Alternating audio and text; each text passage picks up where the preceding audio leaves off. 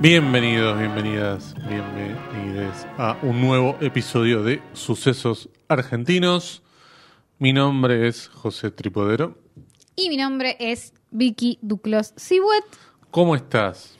Muy bien, ¿y vos cómo estás en Muy este día hermoso? Muy bien, la verdad, comenzando la primavera, porque dicen que la primavera comienza el 31 de agosto. ¿En serio? Sí, ¿Quién dice meteorológicamente, los meteorólogos, meteorológicamente hablando, pero bueno, qué sé yo.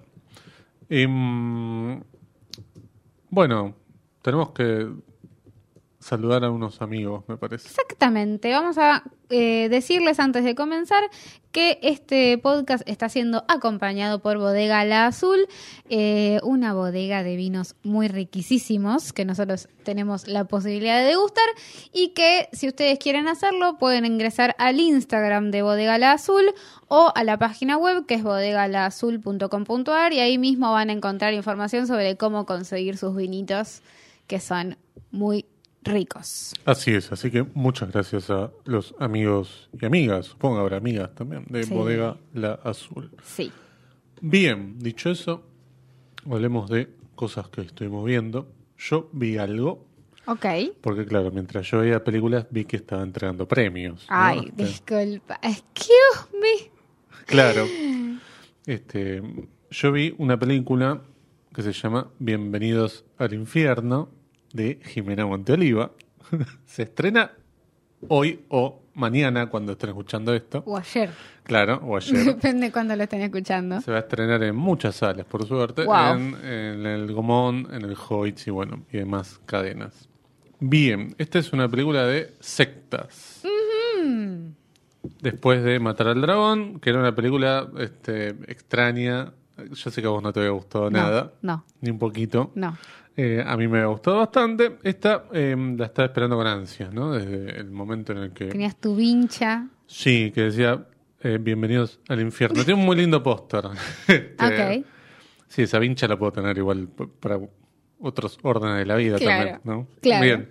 Bueno, la película está protagonizada por eh, Demián Salomón, Constanza Cardillo y Marta Lubos, o Lubos, que es una gran actriz. Y mm, acá tenemos la historia de una joven que un día va a ver a una banda de metal eh, una especie de groupie, podemos decir, en otra época, ¿no? Otro mundo, otro país. Este, Claro.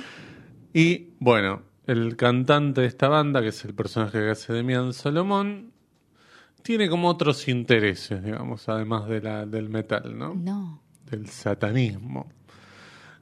Este entablan un vínculo, viven una cosa, viven un este no sé, como un amor medio extraño, ¿sí?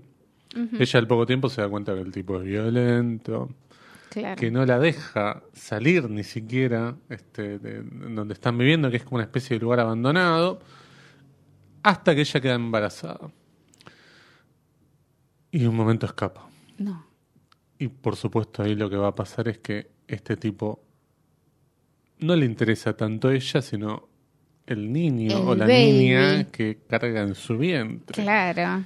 Y ahí empieza una película este, maravillosa. A mí me gustó mucho más la última media hora, que es cuando en cierta forma se ¿Cuánto desovilla dura? todo. no, una hora y media. De una hora y media te Sí. gustó la última media hora. No, bien, lo que más me gustó, Perdón, te estoy ya chicaneando. te estoy lo que más me gustó fue la última media hora donde todo esto que se sugería y se mostraba de alguna forma, qué sé yo, sale a la luz. Me parece que tiene muy buenos efectos hacia la última media hora, que es cuando aparece algo. No quiero spoilear. Ajá.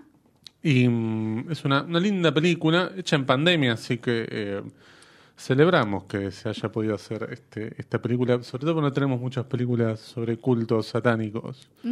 ¿no? Así que Bienvenidos al Infierno para mí es una, una linda opción. Tendrán que aprovechar este fin de semana porque después vaya uno a saber qué Lo- otra cosa se va a estrenar. Lo voy a intentar, José. Bueno, Lo voy a intentar. y ver una película vas a Y intentar. voy a volver. Discúlpame, sí, estás en lo cierto.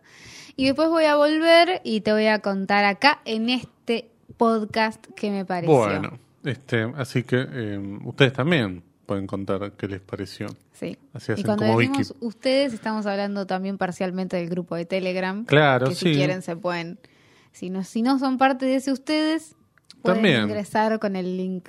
Exacto. Que está O por ahí. le pueden escribir a Vicky después, ¿no? A mí me a mí no me escriben más. ingresar, ya, yo les ingreso, no tengo problema. Sí. Este, Después charlan con José adentro del grupo. Claro, porque Vicky ni aparece, ¿no? Sí, aparezco. Cada tanto. Tuve una semana complicada. Es verdad. Bien. No sé qué. Ah, podemos hablar de. em, bueno, se entregaron los premios Cóndor 2019-2020, ¿no? No, 2020. 2020-2021. Perdón. Sí, exactamente. Eh, bueno, eran como premios que ya se habían anunciado, pero que no habían sido entregados porque las ceremonias se tuvieron que posponer por, por pandemia y se estaban postergando un montón. Lo cierto es que se decidió que se haga una ceremonia en donde se entreguen físicamente estos premios y no decir pasa por la sede Claro. entre de lunes a viernes de tal hora a tal hora. Y fue un resultado muy lindo. Yo tuve la posibilidad de ir, eh, de estar ahí. La verdad es que como al ser todos ganadores era como toda una energía festiva. Claro. Eh, cero tensiones había. Eh, pero bueno, no, fueron, fueron muchas personas y tuvieron palabras muy lindas con, con respecto a... Los premios Cóndor son los premios que entrega la Asociación de Cronistas Cinematográficos de Argentina. de ¿no? la cual vos sos parte a partir de este año. Sí, que bueno, este mm, y que vos, por supuesto, sos parte ya es un montón, ¿no? No es un montón, pero Ya, ya sos parte de la comisión directiva. soy- sí. Así que felicitaciones a los ganadores, este, Sí. y a vos también, digo, por ser parte, para Bueno. haber entregado bien los premios, digo. Claro, y se anunciaron lo que, a ver, esos premios de última ya, ya habían sucedido, no había sorpresa en Ya ese está, tipo de ahora a nadie le anuncios. importa, ahora nos importan los Los nominaciones. de este año, Claro, ¿qué me importa? que van a- Claro. se van a entregar en un mes. Sí, en, exactamente, tenemos Sí. las nominaciones, son El perro que no calla es la película más nominada, la Sí. de Anna Katz, que es, bueno, algo que nosotros le habíamos hablado en este podcast, como nosotros no somos del- del perfil Sí, sí, como de para que, que... nos había gustado mucho esa como película. para que vean que no influimos en nada, porque Exacto. Es la película más nominada. Exacto. El prófugo de Natalia Meta sigue con 15 nominaciones. Bien. Carnaval eh, de Juan Pablo Félix me sorprendió. A mí también. Es una película que, si bien me parece que está buena y me gustó y la disfruté cuando la vi, creo que lo hablamos acá inclusive. Fue una semana de No carnaval pensé- esta. Porque ganó los premios Sur también, un montón de premios. Los premios Sur son los premios que entrega la Academia, De profesionales de cine. la sí. Academia de Artes, no sé, y Ciencias Cinematográficas de Argentina, Sí. que son lo- como los Oscars argentinos. Claro, ese es el verdadero equivalente. Sí. Eh, sí, sí, exacto. Eh, los de acá son- son los Globos de Oro. digamos. Exacto, claro, Estamos más exactamente. abajo, el sí. de la prensa. Sí, Em, hermoso. Bueno, pero Carnaval es como. Me, me sorprendió que estuviera tan bien considerada entre. Sí. Porque no fue una. A ver, el prófugo uno se la podía ver venir. Digo, son esas películas que siempre en algún tienen un lugar en esto. Pero Carnaval me sorprendió bastante. Em, está el apego de Valentín Javier eh, Diment. Que No la vi. Yo eh, sí, pero no, no, no, no esperaba tampoco que estuviera tan presente. Sí, es verdad. Están muy, Eh, muchas me- nominaciones. Sí, sí, ex- bueno, me sorprendió también de la misma manera. Y, Historia del Oculto, que es, Bueno, es ahí una sí. película que nosotros por ahí estábamos más, más conectados, Sí, claro. eh, de Cristian Ponce. Pero, por ejemplo, de todas las que nombraste, Sí. es quizás la que más fácil se puede ver. Porque está Sí, en Netflix. hoy en día sí. Prófugo está en Star Plus. El apego, buena suerte. Sí. Carnaval, buena suerte. Totalmente, sí. La de Ana Katz, buena suerte. Sí. No sé si está en... No, en Movie no está. No, no, no. Bueno, eso. Eh, pero bueno, y después solamente para leer la categoría de mejor película, Sí. está, bueno, justamente El apego, El perro que no calla, El prófugo, esta implosión, me sorprende un poco para bien esto, Sí. eh, eh, de Javier eh, Van de Couter, que tiene que ver con este la masacre de Patagones y es como una especie de frontera entre la ficción y el documental, que me parece...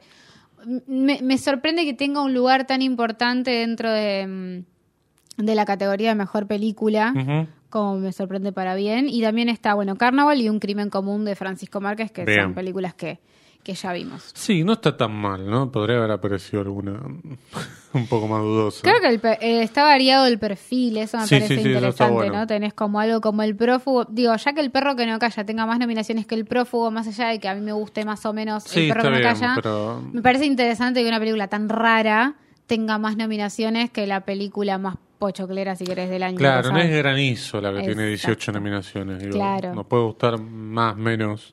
esa película de Ana Katz, pues nos gusta Ana Katz, pero Sí, esa sí. película no, a nosotros. Sí, sí. Pero hay un consenso de la crítica que sí, porque me acuerdo cuando fuimos a la, la privada, nos fuimos medio a un costadito, porque éramos los únicos los que, nosotros. claro, los únicos tres que no nos había gustado, porque estaba Diego también. Este, y después, bueno, era como gente este azorada, ¿no? Porque había visto, parece como la, la octava maravilla del cine, pero bueno. Pero eh, bueno. A nosotros no nos parece, bueno, es una cuestión de gusto a veces, no es tan grave. No, no, para nada. Punto. De hecho, igual me parece bien que esté Sí. ahí compartiendo Sí, sí, un por lugar, supuesto, por una película en blanco y negro, tan rara, con una narrativa claro, tan claro, claro. extraña, me De parece hecho, nosotros en dos minutos vamos a estar hablando de una película que es súper extraña, Exacto. pero o, o por lo menos que no está dentro de los cánones esperables. Bueno, después este, esta semana también tenemos el estreno de... No sé si querías decir algo más. No, de no, no. los No, hay, hay 24 categorías, Claro. pueden entrar, están publicadas. Uy, ¿cu- eh, cu- ¿Cuánto dura la ceremonia de esta? Tres No horas sé, más o menos. Pero hay canciones, hay baile, hay. Oh, mentira, ¿hay estoy show? todo. Hay show. Yo, Oh, ¿En serio? yo digo todo que sí. Bueno. Después no sé. Pero. Hay que darse de plata después, ¿no? A ver que- si pagaron los socios, ¿no? Ay, ¿qué-. ¿cómo vas a decir esas cosas? ¿Y cómo me las vas a decir a mí en el podcast? Yo no puedo. ¿Qué cosa? Sigamos adelante. Bueno, este, así que estén atentos a los premios Cóndor que van a ser en octubre, los de este año, ¿sí? Exactamente. Bien. Se estrenó también El Nacional de Alejandro Harman, que no la vimos. ¿eh? No. Estuvo en el último Bafisi, ¿sí? Este, Sí, estuvo en el último Bafisi. Director de la película de, mm, documental de cabezas que se pudo de ver en- Carmel. y de Carmel, exacto. De, mm, docu- eh, sí, claro, el documental del Carmel. Ahí se me hizo como un flash con, Con María la de. HBO. Ya nos olvidamos, ¿no? La de- la de Sí, ya está, ya fue. De Santa Evita, todas esas, ¿no? Tuvimos ahí como una especie de, este, mm, no sé, una suerte de una semana o dos de un montón de ficciones televisivas y Ajá. Quedaron en el olvido. Volverán seguramente para algún balance, porque después, no sé. Para un balance. Sí. Vamos a hacer no balance falta este tanto. año. Yo creo que sí. Empecé a hacer la lista, ¿eh? Porque yo tengo, debo tener tres películas en la lista. No, yo, no, no, pero yo como soy una persona que este, ordenada, tengo mi letterbox ordenado, Claro. este, el yo diario. Hablaba, yo hablaba de, de calidad. Que No, ahí no. tengo tres películas Es nomás. que yo la- las califico las películas, entonces por eso después me doy cuenta. El sí. año que viene voy a tener Letterboxd ordenado. Un mes. Va a durar Vamos un a intentar que sea más. Yo haber hecho esfuerzos para que vos lo mantengas, pero la verdad es, Es que no lo como voy a- todo te chupa un ovario y medio, entonces este En este momento del año no lo voy a hacer. Tiene que ser el primero de enero. no lo hiciste en marzo tampoco. Empezaste en enero, Sí, pero murió sí. ahí. Pero tendría que haber retomado Yo sé que como de- mucho un mes después Sí. de que lo dejé. Yo sé que es de mucha intensidad esto de apenas terminas de ver la película entras, pero yo lo hago mm, es como si tuviera un anotador al lado Ay, y anotara. sí. Lo hago por eso, Es que digamos. aparte después a fin de año podés revisar Claro, todo tu diario a ver vas qué por mes, viste. mes por mes. Por ejemplo, yo este mes, mira, ya te digo. A ver. Lo tengo abierto, el, Letterboxd. Si El te más fanático era, tenía abierto el Letterboxd. Pasa que justamente me sirve, me sirve porque me aporta un montón de datos. Lo tenía abierto en la entrada de Saturday o sábado. Ya lo adelanté. Ya adelanté la película que vamos a hablar. Mira lo que me hiciste hacer. Este, mm, Mirá lo que me hiciste hacer. Tengo 1, 2, 3, 4, 5, 6, 7, 8, 9, 10, 11, 12, 13, 14, 15, 16, 17, 18, 19, 20, mm, 30 películas, ¿viste? 30 películas viste Es, este creo que es el mes que más películas vi. ¡Wow! No, tengo meses de 10, ponele. Claro. Este, pero bueno, ¿qué va a ser? Un montón A la gente le este importa mes. mucho esto, seguramente. ¿no? Claro, sí. Está Esta- escuchando. Sí. Em, así que bueno, ustedes también pueden hacer un esfuerzo y escribirle a Vicky para que... Este, Reactiva el Letterboxd. Claro. Que no les voy a hacer caso hasta el primero de enero del exacto. 2023. Claro, eso también está bueno que sepan. A Vicky si le hinchas las pelotas no te va a dar bola. si no le interesa. Sí, sí, sí. No, no, no me involucro demasiado. No, no, no, por eso. Es como el grupo de Telegram. Dijo, abramos un grupo de Telegram. A los cinco minutos estaba ya No, como, uy, la- yo lo, ya lo mirá, estaba silenciando. mirá. Mentira, no, mentira. Yo recibo los mensajes, entro, Pero los los, leo y les pongo me gusta. Claro. pongo me gusta todo para que sepan que los estoy leyendo. Pasa que a veces. eh, Ahí está, no sepan tengo el valor que del me gusta que, apunta. simplemente como, bueno, lo leí. sé yo, no, No, me hinchen no. las pelotas. No, Bueno. mentira. Dios mío. Bueno. Vos me estás queriendo desprestigiar No, para nada, no, para nada. Estoy tengo escribiendo la cierto situación. cariño. ¿Cómo? Y porque, ay, porque te- generé cierto cariño en algún Pero par de claro que sí. Y vos me lo querés no, sacar. No, no, para nada. No, me, me- mirá, podría decir un montón de cosas que no le estoy diciendo. Ah, bueno. Este, pero, pero eh, el tema es que te estoy escribiendo nada más. Vos misma dijiste, ah, yo no entro mucho, no Mentira, paso. no sé". dije Lo que dijiste hoy acá hace 10 minutos. No, no es cierto. Bueno, está bien. No, no, Vicky no, no, es, es tremendo esto. Bueno, vamos a entrar, si no, en una zona peligrosa de difamación mutua No, y no, no, está bueno. no entremos, no Lo entremos. que está bueno es que hablemos de Sí, la hablemos- película que elegimos ¿En para esta serio? semana. ¿Hablamos en serio? Sí.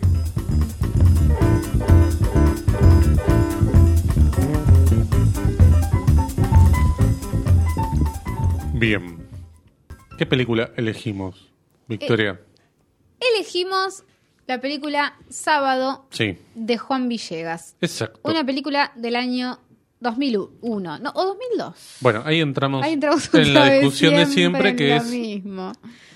¿en qué año? La película es del 2001, pero se estrenó, Ah, según claro. Wikipedia, el 22 de agosto del 2002. Y si tiene tanta precisión, le vamos a creer. Sí, Porque igual podría decir 15 de septiembre. Y Y, le creería igual. La verdad, no me acuerdo cuándo la vi, pero sé que la vi en el 2002. Mm.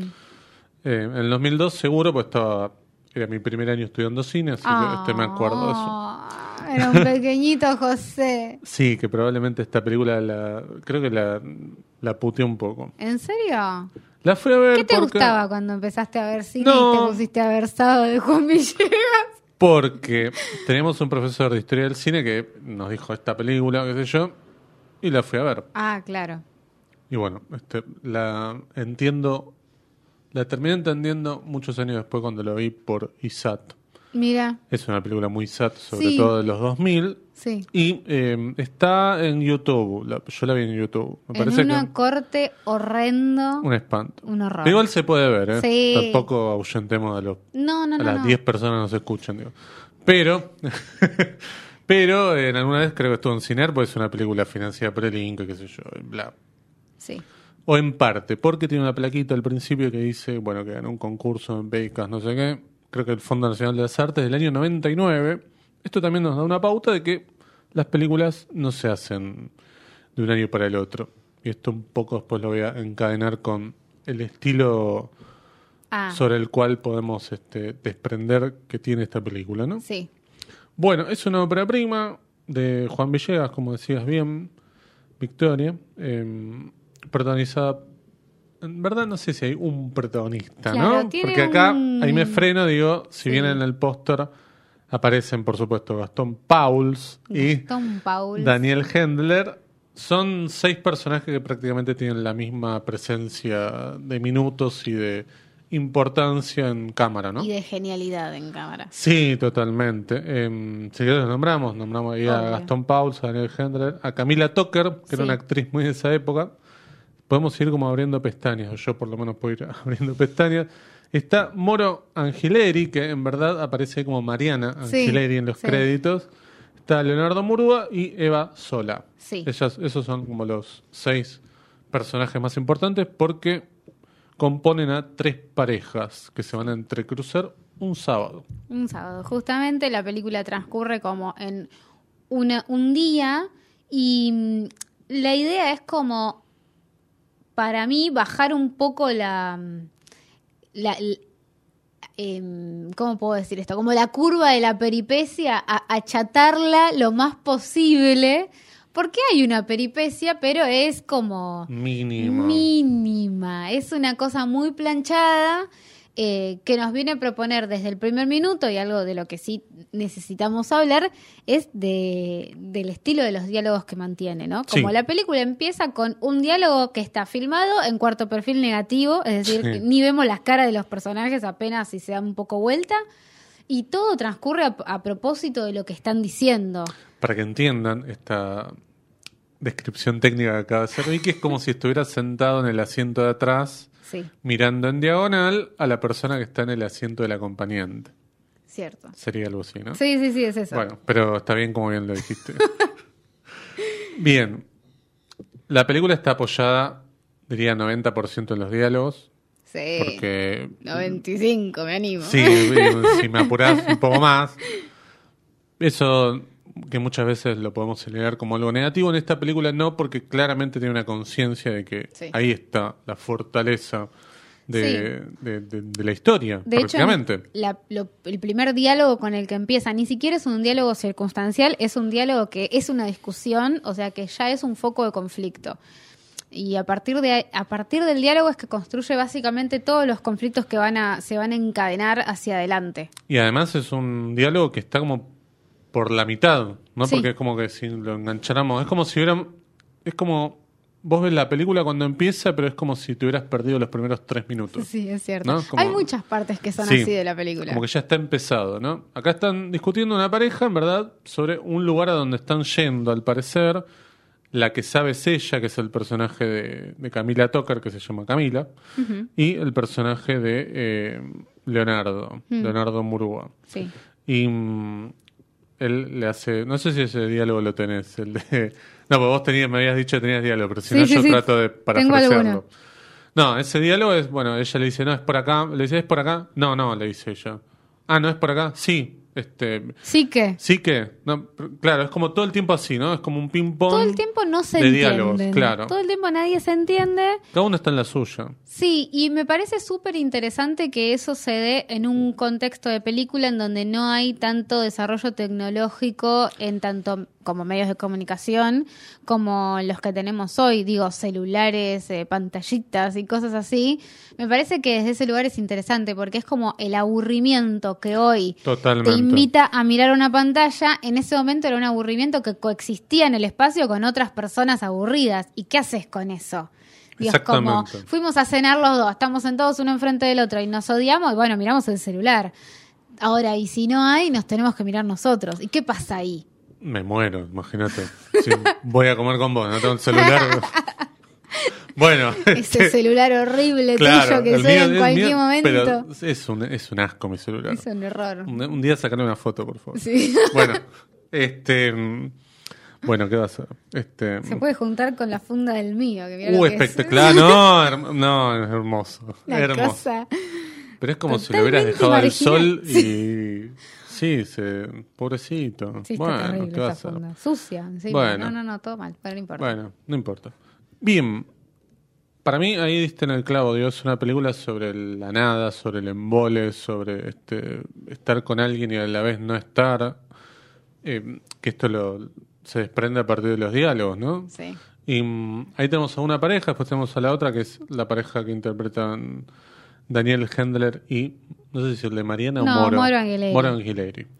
Em, Que son dos fantásticos. Ya, Es espectacular ellos- Para esa mí ellos son mi- mis favoritos. Sí, O sea, para mí también, es la pareja, la mejor pareja. Porque son genial. Los, do- los otros personajes me encantan Sí, también. Pero acá es como que hay algo muy especial de los dos. Sí, acá es como que, em, primero, están en su casa, digamos, en el departamento, a diferencia de los otros, están en, en la calle. Ella, él le hace como una mm, una suerte de Porque decirle, compró- pero ¿por qué nos levantamos tarde, no? Este, podemos haber aprovechado el sábado. Sí. Este, no, ella le dice eso y él le dice, este, pero ¿cómo sabes que había sol? Siempre hay sol los sábados a la mañana, Ah, claro. que es espectacular. Sí, sí. Después, bueno, una discusión sobre este Porque albóndigas. él, sí, porque hablan todo el tiempo así, ¿no? Como probaste las albondiguitas. No, ¿de qué son? No sé, están bien. Como todos los diálogos son así. Claro. Y llegan como así de la misma nada, empiezan a llegar a un punto de conflicto que es, él compró una especie de, que como no sé cómo decirle, ticket, rifa, qué sé yo, para un viaje a Para Bariloche, concurso, en claro. un concurso para un viaje a Bariloche. Y él dice, tengo un 10% de probabilidades de ganar y empieza una discusión que para mí es fantástica Es sobre eh, las probabilidades, porque mm, el personaje de Moro Angeleri, que es Natalia, le dice que no existen las probabilidades, que ella no cree en las probabilidades por más que acierten, Claro. porque en realidad vos tenés 100% de probabilidades de ganar si salís sorteado y cero si no salís. Claro. Como, Él le da el ejemplo, digo, si yo compro 9 y no compro uno y gana ese uno, en verdad tengo el 90%. y ella le dice no, Vos tenés porque el, compraste claro, el que no iba a salir, tenías Claro. cero desde el primer momento. Claro. Es Eso es lo bueno. que le dice ella. Claro, pero en el medio. esa discusión es hermosa. Digo, a- al margen de lo que está pasando entre ellos como personajes y como pareja, que Sí. te das cuenta que no se ponen de acuerdo ni en la más mínima No. boludez. Al margen de eso, hay un ingenio en, en el chiste del diálogo. Sí. Pienso un poco en, en- en los diálogos de Cifrón también, en el fondo del mar, o, o mismo en, en Tiempo de Valientes, si querés, esta cosa del huevo y la gallina. O sea, vos puedes hacer cualquier conversación, pero si vos escribís que un personaje descifra lo del huevo y la gallina y me decís que lo que dice justamente el personaje de Peretti, que es una gallina ya adulta no puede aparecer en el mundo de la nada y un huevo puede salir de cualquier lado, ya creaste algo fantástico como idea, más allá de lo que está pasando entre los personajes como Sí. personajes. Sí. Entonces hay un ingenio muy grande. Acá también me parece que lo interesante es que no están hablando todo el tiempo de las probabilidades, sino que en el medio ya una Ah, conversación sobre Bariloche. Sí. Lo de las albóndigas. Y en el medio lo de las probabilidades que termina siendo el diálogo más importante. Y aparece, claro, y, y ni siquiera es lo más importante tanto por lo de las probabilidades, que después igual se va a retomar más Sí. adelante, pero es importante porque aparece un, un ejemplo que tiene que ver con una anécdota en un boliche, Claro. que ella le dice, tres veces fui a un boliche y las tres veces estaba Gastón Paul. Sí. Entonces ella le dice, bueno, quizás fui solo tres veces, como fui yo solamente tres veces, Claro. y lo que vos pensarías es, bueno, Gastón Pauls va siempre al mismo boliche. Pero en verdad fui las tres veces que fue, capaz. Exacto, Claro. exacto. Eh, entonces, a partir de ahí empieza como otra rama de discusión, que es esto que vos decís de de abrir pestañas. Sí. Como esta cosa de no son ordenados para el diálogo, sino que aparece este boliche y dice, ¿pero con quién fuiste? ¿Qué boliche era? ¿Y, qué- Claro. ¿y qué hiciste? Como empieza Claro, otra claro, discusión claro, más de pareja y así se va como abriendo todo. Hay una musicalidad en los diálogos, Sí. ¿no? Que hace que esto no sea tampoco un desorden ni Sí. un caos. Eh, y después tenemos la tercera pareja, que es la de. eh, mm, eh, ay, se me fue. Perdón. Leonardo... no, la de Leonardo no, Murúa sí, es la de. mm, Perdón, ¿cuál es No, la sí, sí, tercera tenés pareja? razón. Es la de Leonardo Murúa con, con Eva Sola. No, es la de Gastón Pauls con Eva Sola. Ah, sí, tenés razón. De la Sola 2 ya hablamos Claro. al principio, tenés razón. Claro, ahí Me ha tenemos confundido como que empezaba con Gastón Pauls. No, empieza No. con Camila Tucker. Gastón Pauls. Gastón Pauls.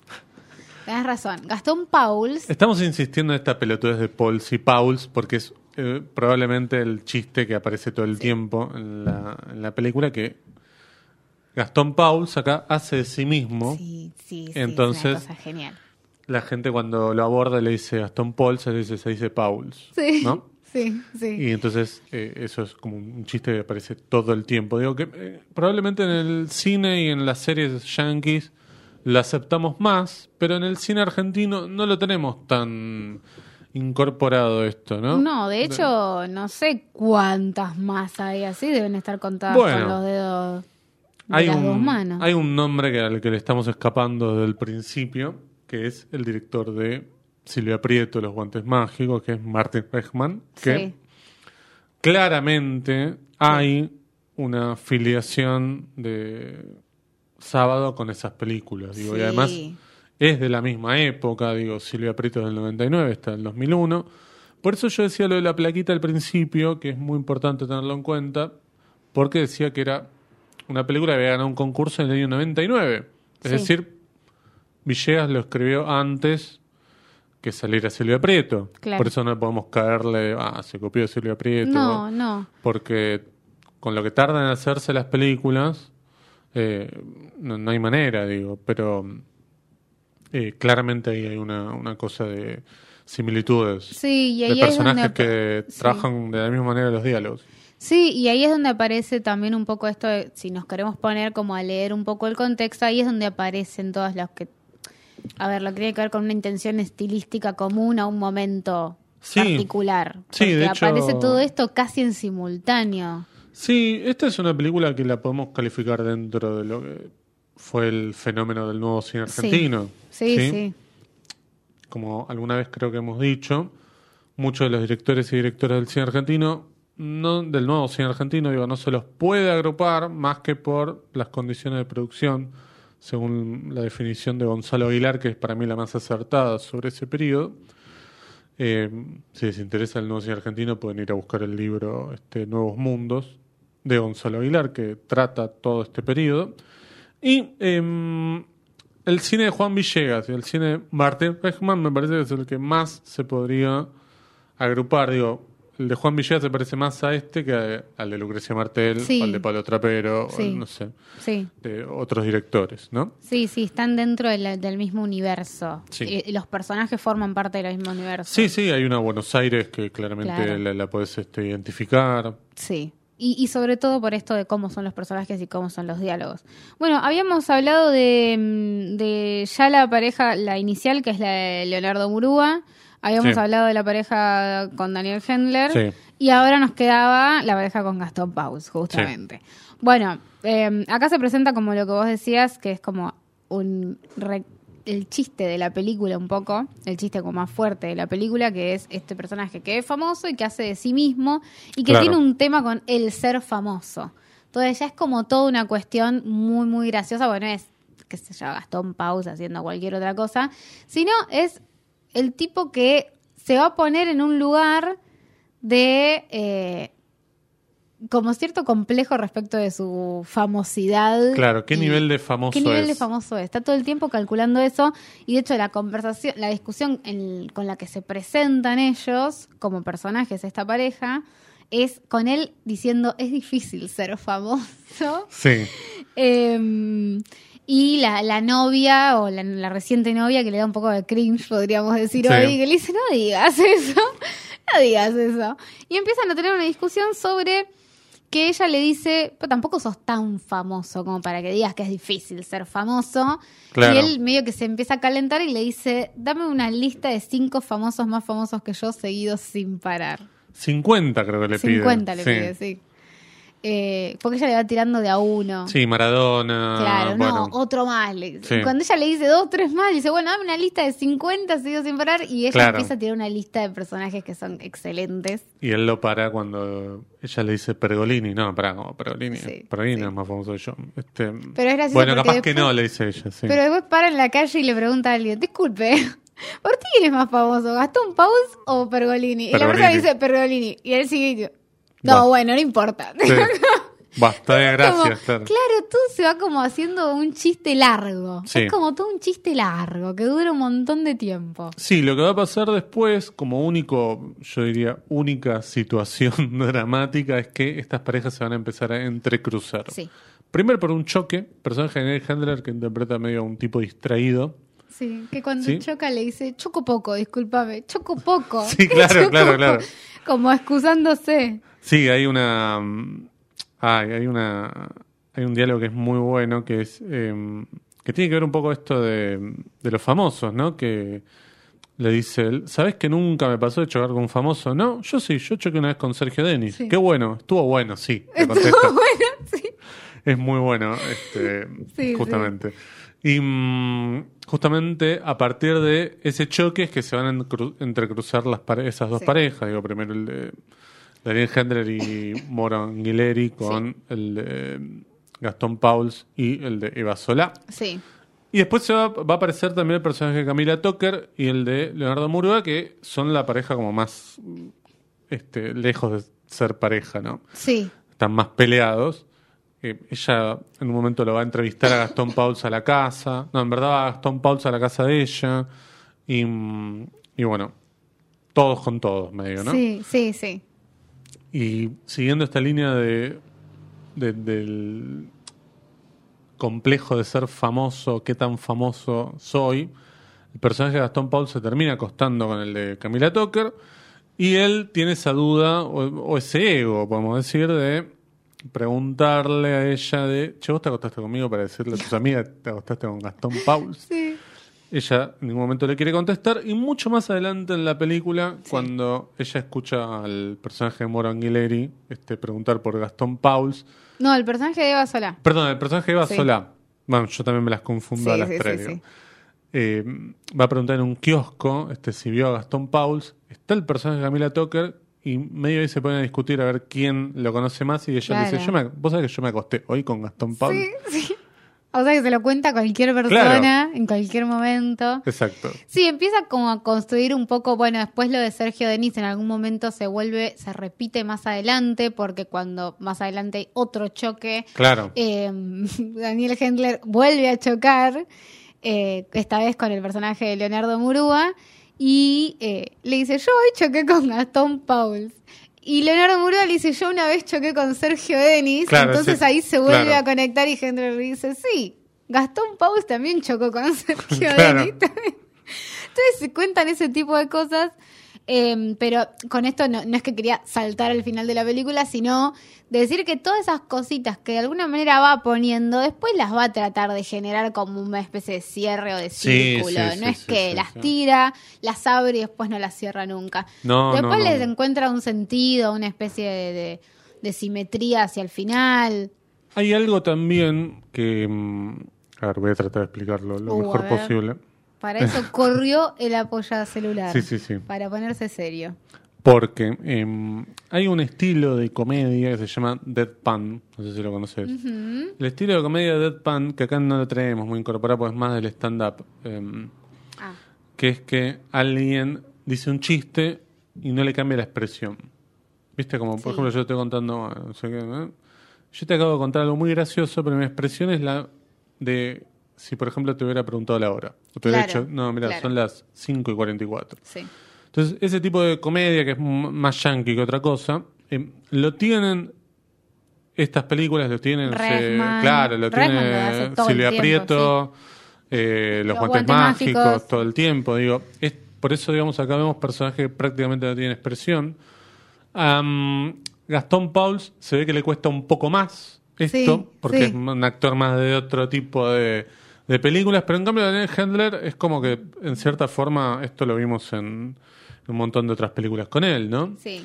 Que, Eh, que tiene aparte algo muy mm, muy suyo. Yo es como lo veo a él en un montón de, en todos los personajes que Sí. hace y sin embargo, por supuesto que hay un trabajo de composición, pero me fascina ver esta esto que tiene él de la plasticidad para hacer ese tipo de personajes que mm, se vuelcan más hacia la comedia de un tipo común que le pasan cosas y medio que no las asume, ¿no? Como no las asimila, entonces las comenta. Es como un personaje que para mí es muy bueno para hablar. Es un, un Sí. actor que habla muy bien, es muy natural y cuando no es natural le sale muy natural y me, me- me parece fantástico. Y en esta película lo hace un montón. Está todo el tiempo diciendo cosas que, que no pueden ser, que son graciosas de lo, de lo pavotas que son. Y sin embargo le queda fantástico el personaje. E- Es buenísimo. Sí, pensemos que esta película salió un año antes de El Fondo del Mar, que Claro. le hablamos hace un- algunas semanas. Sí. Handler, un poco actor de varias películas de óperas primas de gente de la FUC. No puedo decir Cifrón de la FUC. Eh, Claro. Acá Villegas también de la FUC.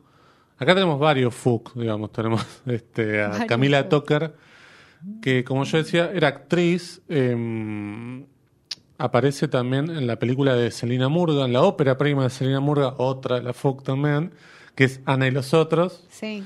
Eh, y después dirigió algunas películas ella, eh, no me puedo acordar ahora, estrenó hace un par de años Camila Tocar una película como directora, pero es parte también, no sé si viste alguna vez esta serie de películas de UPA, una película argentina, Sí.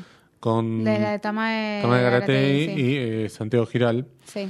Eh, yo nunca pude conectar con, con esas. eh, No, no me pareció. mm, no, no es decir, entiendo el chiste, Claro.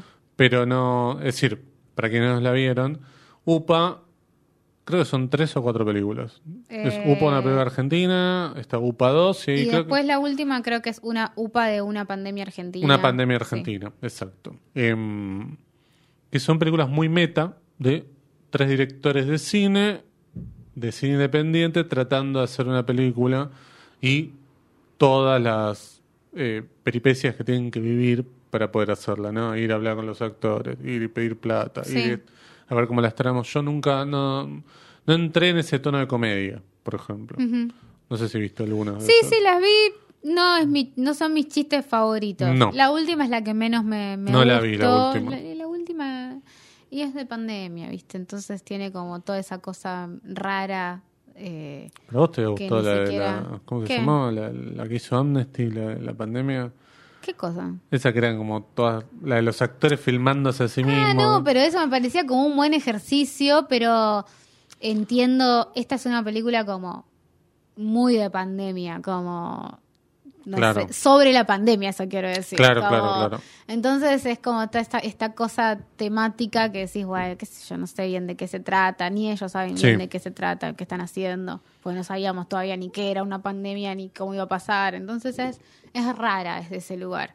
Para le faltan como chistes. Claro, yo sí. mm, A ver, si ustedes vieron las anteriores, no creo que esta les guste tampoco. Pero bueno. No, No, igual este, me estaba yendo para sí, cualquier no sé por qué estábamos acá. Porque mm, hablaba de Camila Tucker, una Ah, de las de sí. UPA, una de las directoras es ella. Sí. Este, bien. Em, nada, una película que para mí es muy linda de ver. También es parte de un contexto, pensemos año 2002, Argentina, digo, tratando de, de- de salir adelante en muchos aspectos. Imagínense que el, el arte y la distribución de películas, especialmente, siempre están como en un segundo plano. Pensémoslo en una época como el 2002, ¿no? Después de ese estallido que fue un año antes. Entonces, eh, también está bueno ponerlas en su lugar a las películas. ¿Sabes qué? Para... No, no, no, no, no quiero no llegar a decir esto, pero... No, no, por favor. Yo Tenemos cuando, tiempo. Cuando la miraba, y justo vos que trajiste a colación esto de la FUC y demás, eh, pensaba un poco en, que es una película, ahora cuando la volví a ver, pensaba en esto de las películas más recientes de eh, generaciones últimas, FUC, que eh, pienso en, un, en Álbum para la Juventud, por ejemplo, o Smoke para tu corazón, por ejemplo. Digo, películas que tienen algo de esta idea. ¿En qué sentido? Voy, voy a explicar. En el sentido de jóvenes, no se sabe bien si tienen un futuro pos- posible o están en el medio como de un limbo o de una nebulosa. Sí. Entonces son juventudes que no, no se proyectan tanto hacia adelante, entonces están como, son películas sobre ese transitar del momento, ¿no? Como lo que están haciendo, por dónde pivotean en el momento, ¿no? Y, y problemas de gente apática, treintañeros, veintitantos, ¿no? Como está como en ese margen y me parece que hay algo en ese sentido compartido un poco con, con esta película en particular, que yo cuando la veía decía, bueno, creo que Álbum para la Juventud intentó ir co- construir un, un universo de este estilo. Ahora, ¿qué me pasa? Cuando vos dijiste esto de eh, las formas de producción de este tipo de películas, que terminaban como constituyendo un estilo y demás, o no, pero sí había algo compartido en cuanto a la, la forma de producción, pienso que hay una distinción re importante entre por qué esta película Sábado me, me encanta y estas otras no, que la verdad que las vivo, las vivo criticando, entonces Sí. no es que estoy Sí, sí, haciendo estoy esto como un análisis macro, sino como que- eh, tratando de buscar por qué a mí no me interesan este tipo de películas y por qué otra sábado sí, que de última es lo mismo, un grupo de pibes que están aburridos y hablan al pedo todo el Sí, tiempo. que no tiene que ver de dónde vienen, no le estamos Exacto. cayendo eso. No, no, no, eh, pero sí me parece que hay algo justamente de la, de la forma de producción de estas películas más nuevas que tiene que ver con otra forma, que tiene que ver con un contexto de los personajes de la diégesis de la propia película, más acomodados económicamente, etcétera, que no tienen el mismo grado de conflicto que estos otros personajes. Claro. Por ejemplo. Esto como para tratar de pensarlo en un contexto, como decir, la verdad que el conflicto de un pibe que perdió la sube me interesa un montón menos que el conflicto de eh, este personaje que es Hendler, que es distraído y choca todo el tiempo, por ejemplo. Y me parece que hay como cosas de... Sí, el de- tema es el cómo también. el cómo, bueno, ni hablar de esto de los diálogos de Juan Villegas son recontra ingeniosos en, Sí. este, en esta película. Hay como un trabajo muy minucioso de los diálogos. Yo siento que en estas otras películas, que de alguna No. manera comparten una intención, no hay un trabajo mayor en cuanto, a, en cuanto a la técnica, ni en cuanto a los diálogos, ni en cuanto a la historia, ni en cuanto al contexto. Entonces, no entiendo con qué están vinculadas, porque esto que vos decías, bueno, está, hay que ponerla en contexto 2001-2002. Estas películas nuevas eh, no están en un contexto macro de año 2022, 2021, 2020. Están en un contexto barrial, que puede ser Palermo, San Telmo. claro. Eso es la, la diferencia que me pasa. Estoy encontrando y por qué unas me interesan más, por qué Sábado me interesa más que estas otras, a pesar de que hay ciertos puntos de encuentro. Sí, totalmente. Estoy eh, 100% Me de costó acuerdo. mucho elaborar esta idea. No, no, no, por eso. Así que este, si alguno tiene un programa de esos que graban, este, pasan a texto, esto es maravilloso, digo, para, como para que prueben. Bien. Bueno, ahí está, el famoso gesto universal de nos tenemos que ir. Sí. Y, mm, bueno, pueden ir a ver esta película, como decíamos en YouTube, que, eh, bueno, pánquensela, es lo que Sí. hay, es cine Pero argentino. se escucha muy bien. Se escucha muy bien, se escucha perfecto. Y claro, es lo más importa, importante. sí. Exacto. Qué feo que digamos igual de una película. Bueno, pero es así. Es así. ¿qué vas a hacer? Y bueno, es así, querido, ¿no? Dirías. Bien. este, mm, bueno, Juan Villeda después hizo Los Suicidas eh, sobre una novela de Antonio Benedetto, algunos documentales y para mí su película más interesante junto con esta, puedo, puedo decir, que es Las Vegas. Sí, Con sí. Pilar Gamboa, si quieren ver una buena comedia con Pilar Gamboa, Sí. ahí tienen una. ¿no? 100%. Y con Woz. Bueno, Está Woz. sí, está bien. Felicidades. Haciendo no de Woz.